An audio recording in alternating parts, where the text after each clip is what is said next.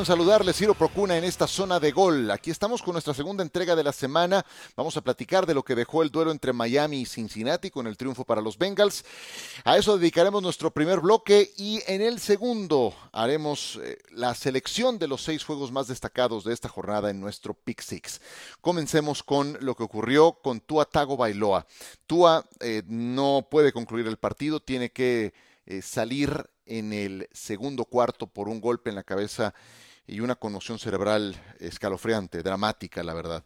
Cuando el defensivo Josh Tupou lo captura y lo azota contra el césped, eh, él tiene muy poca resistencia del cuello y creo que es producto de lo que le pasó el domingo, el, problema que traía, según argumentaron, en la espalda alta y en el cuello, que termina traduciéndose en, esa poca resistencia al momento de, tratar de evitar el golpe, además todo ocurre muy rápido.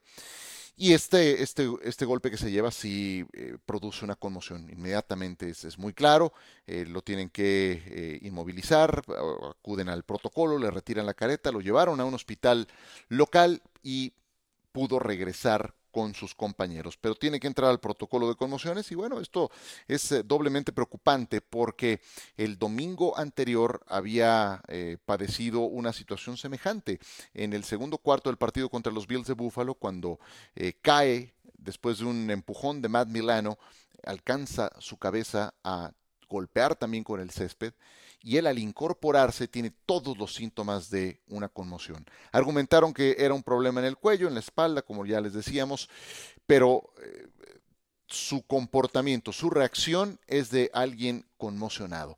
Y eso como antecedente, apenas cuatro días antes de lo que le ocurre en este partido contra los Bengals, desde luego que lo hace preocupante. Y no soy especialista en el tema, no pretendo especular más todavía, pero no puedo dejar de señalar el antecedente, lo que ocurrió esta noche y lo delicado del caso. Creo que tiene que tomar el tiempo para ser evaluado y para que reaparezca hasta que esté al 100% y haya superado cada uno de los pasos que lleva este protocolo. Pero evidentemente eso ha sido la nota de este partido. Y también nos lleva a la reflexión de el cuidado que se debe de tener cuando se presenten síntomas de. Esto no puede tratarse a la ligera, porque el siguiente golpe puede venir en el partido inmediato. Entonces, ahí es donde se pueden complicar las cosas.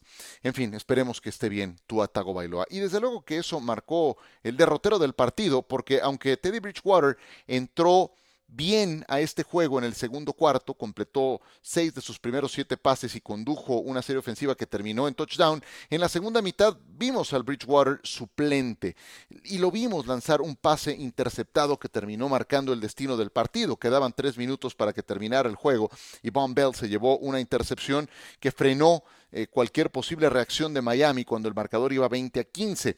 Después de esa serie ofensiva, Joe Burrow conectó con Hayden Hurst para el touchdown decisivo de 27 a 35 con que terminó el encuentro.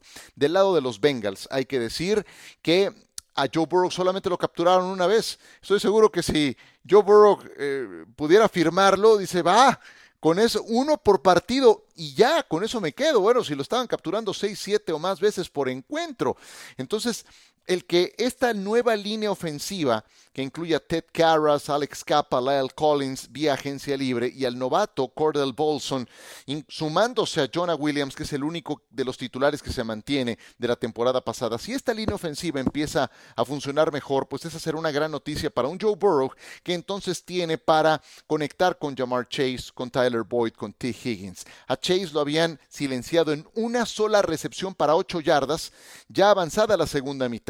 Pero entonces quienes dieron un paso adelante fueron T. Higgins y Tyler Boyd. En fin, que tiene muchas armas Joe Burrow, pero si no lo protege su línea va a ser muy complicado. Cincinnati va a andar bien, yo los di para ganar su división y si ese eslabón más débil que tuvieron la temporada pasada en que fueron campeones de la conferencia americana empieza a funcionar mejor la línea ofensiva, entonces este equipo puede ganar la división.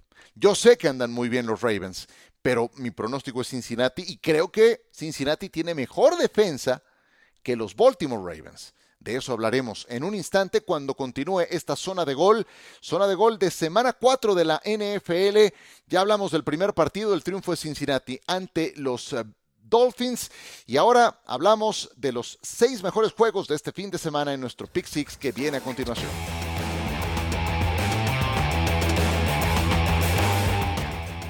De vuelta en zona de gol, este domingo muy temprano estaremos comenzando con el duelo entre Minnesota y Nueva Orleans.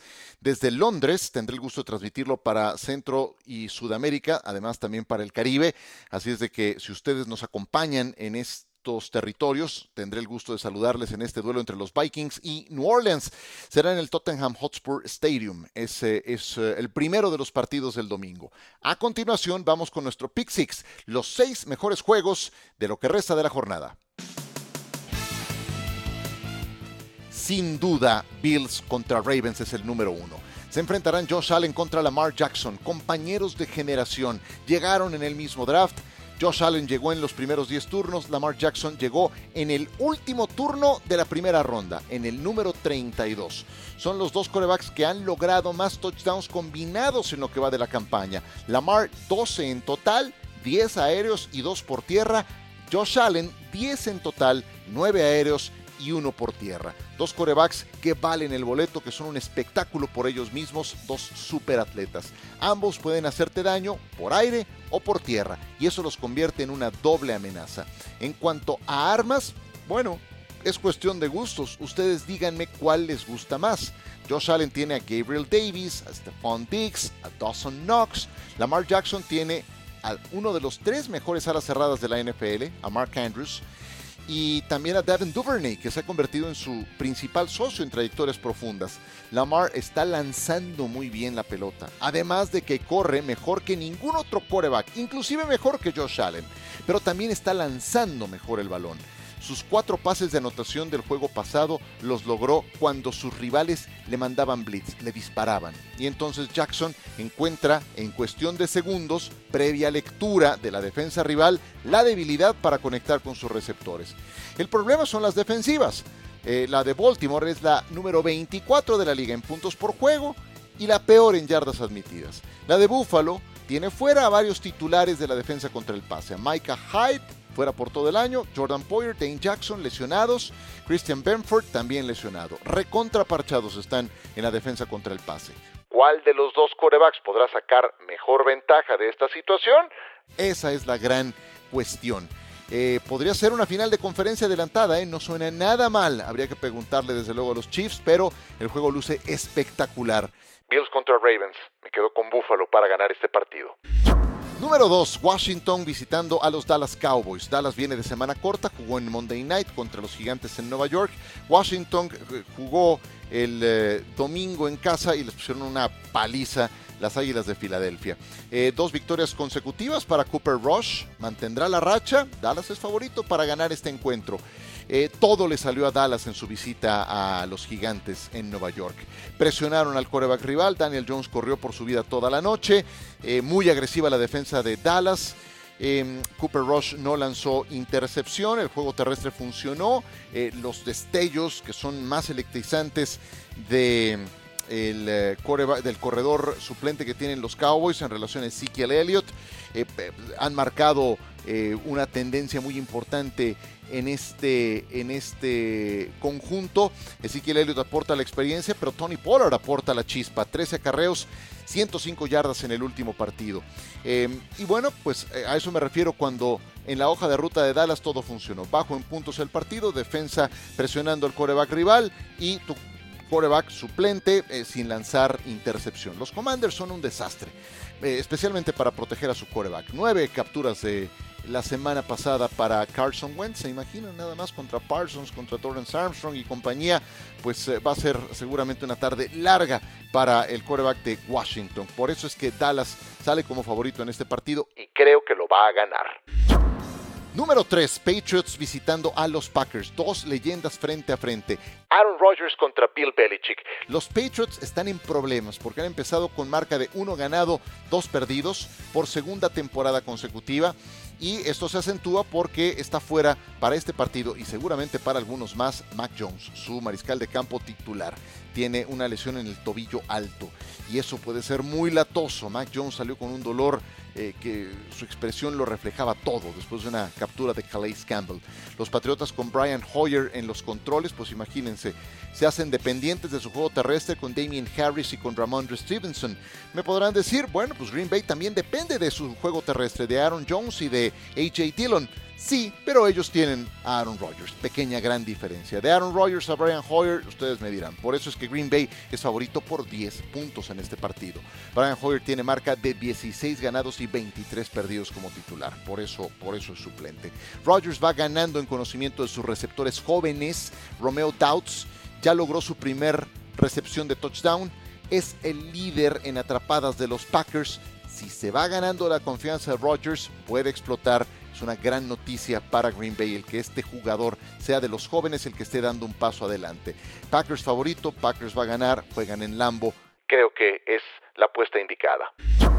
Los Broncos visitando Las Vegas para medirse a los Raiders. Josh McDaniels se enfrenta al que fue su equipo, el primero que le dio la oportunidad de ser head coach en la NFL y lo hace desesperado por una victoria. Están con cero ganados y tres perdidos sus Raiders. Y ese sentido de urgencia es muy poderoso en la NFL. Eh, además de que creo que los Broncos tienen una marca de dos ganados y uno perdido muy, pero muy engañosa. ¿Cuál es el problema de los Raiders? Pues evidentemente no es Davante Adams, que al menos lleva una recepción de touchdown por partido. En ese aspecto sí como que lo podríamos separar porque sí ha sido de impacto inmediato. Pero Darren Waller puede aportar más. Pero Derek Carr también puede aportar más pero Josh Jacobs no ha pasado, no ha pesado, quiero decir, como se espera, y la línea ofensiva está por debajo de su, de su nivel. Entonces, creo que todos tienen algo más que entregar en los Raiders. Además debieron ganarle a Arizona, que le sacó el partido de la bolsa, un juego que ganaban los Raiders 20 a 0 al medio tiempo. Su problema es eh, que ahora van contra los Broncos, que tienen una defensiva muy agresiva. Russell Wilson eh, al ataque, por otro lado, ha sido una decepción para el equipo de Denver. Apenas ha completado el 59% de sus pases. Todo lo que esté por debajo del 64-65% es malo. Por debajo del 60% peor todavía. Dos, dos pases nada más de touchdown y en los últimos dos juegos consecutivos ha lanzado menos de 250 yardas. Creo que el sistema que quiere implantarle Nathaniel Hackett no le está favoreciendo a Russell Wilson. Cuando se dio algunas libertades en el partido contra San Francisco, en esa serie ofensiva, la única que terminó en touchdown, entonces las cosas cambiaron. Y, bueno, creo que eso es lo que tienen que eh, combinar, que Wilson pueda también eh, pues eh, ir más libremente con el ataque de Denver y eso llevará tiempo. Creo que los Raiders van a ganar este partido porque son locales y porque traen ese sentido de urgencia muy acentuado. Además, no son tan mal equipo, no son un equipo de 0 ganados, 3 perdidos, menos de 0-4. Entonces, con la ventaja de jugar en casa, creo que sacan adelante este partido. Chiefs contra Buccaneers. Continuamos con nuestro Pick Six. Este es el juego de Sunday Night Football. Sexto enfrentamiento entre Mahomes y Brady. Además, ambos vienen de perder. ¿Cómo van en ese enfrentamiento directo? Brady tiene ventaja de tres ganados y dos perdidos. Y además incluye pues eh, una carta que mata cualquier otro partido. El juego más importante. Le ganó en un Super Bowl a Patrick Mahomes, la edición 55. Pero muchas cosas han cambiado desde aquel partido hasta ahora. ¿Se acuerdan cuál era la principal debilidad de Kansas City en aquel partido? La línea ofensiva, aquella que hizo que Patrick Mahomes corriera por su vida todo el partido y que lanzara dos intercepciones y cero pases de touchdown. Bueno, ahora esa línea ofensiva de Kansas City es bastante sólida. De ser una miseria, ahora es su fortaleza. Y ahora la línea que deja mucho que desear es la de Tampa, la que tiene Tom Brady, que es además un año más eh, veterano. ¿no? Mike Evans regresa, gran noticia para Brady. Chris Godwin está cercano a volver también. Esas son estupendas noticias para Brady. Poco a poco va recuperando sus principales armas. Y eso los hace muy peligrosos. Jugadores a seguir en la defensa, Nick Bolton número 32 de Kansas City. Un espectáculo. Y por Tampa, Devin White, linebacker medio, también una aspiradora. Brady no sufre derrotas consecutivas desde que llegó a los Buccaneers. Ahora juegan en casa. este es un juego de pronóstico reservado. Yo sé que tengo que dar uno, ¿no? Em, Y creo que eso es muy poderoso. Brady no sufre derrotas consecutivas desde que llegó a los Buccaneers. Y Kansas City, Kansas City, uff. Me cuesta mucho trabajo, pero voy con Tampa en este partido. Por último, Monday Night Football, Rams visitando San Francisco. Se repite la final de la conferencia nacional de la temporada pasada. Cooper Cup contra Divo Samuel. ¿Qué les parece ese partido? Gran eh, par de receptores abiertos. Cooper Cup, el ganador del eh, nombramiento de ofensivo del año la temporada pasada. Divo Samuel, la navaja suiza, que lo puede hacer todo. Eh, la gran duda para los 49ers es si Jimmy Garoppolo ya va a estar mejor de lo que vimos la semana pasada en el partido contra los Broncos de Denver en donde fueron anémicos en eh, la segunda mitad especialmente, apenas un gol de campo y esa penosa jugada en la que eh, concede un safety por pisar la línea de fondo. Em, ya habrá tenido repeticiones toda esta semana y seguramente estará mejor Jimmy Garoppolo.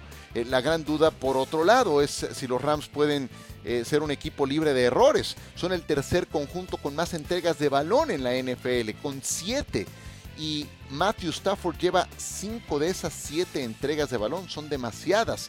Eh, puedo entender que ambos equipos están teniendo en septiembre un auténtico mes de ensayo, este es su mes de pretemporada y que tienen para ir mucho más arriba. Matthew Stafford, estando tan errático, va a enfrentar una defensa tan agresiva como la de los 49ers, que incluye a Nick Bosa y a un gran grupo de, linebackers. He hablado de ellos toda la semana. Drew Greenlow, Em, Fred Warner y desde luego Aziz Al-Shair. Ahí creo que puede encontrarse con un problema Matthew Stafford. Creo que gana San Francisco este partido, tiene la ventaja de ser locales y de un Jimmy Garoppolo que habrá tenido ya más repeticiones con el primer equipo. Y con eso cerramos nuestro Pick Six de esta jornada. Es eh, un domingo fantástico el que viene. ¿eh? Si ustedes eh, gustan de la NFL podrán, desde que se despierten muy temprano, ocho y media de la mañana, ya tener un primer partido de fútbol americano con el New Orleans contra Carolina desde... Em, perdón, no, ¿qué dije? No, no, no, New Orleans contra Minnesota una disculpa, New Orleans contra Minnesota desde eh, Londres y después los partidos del mediodía y luego los de las 3 de la tarde y luego Sunday Night Football, o sea, todo el domingo lleno de fútbol americano. Entonces, pues, ¿qué les digo? Será un placer trabajarlo para todos ustedes. Por ahora me despido de esta zona de gol. Nos volvemos a saludar el próximo lunes. Suscríbanse, recomiéndenlo a sus eh, eh, amigos favoritos, a sus compañeros de vicio de NFL, de fútbol americano profesional. Por ahora yo me despido, les eh, deseo que tengan un feliz fin de semana y que disfruten de esta cuarta jornada de la National Football League. Hasta pronto.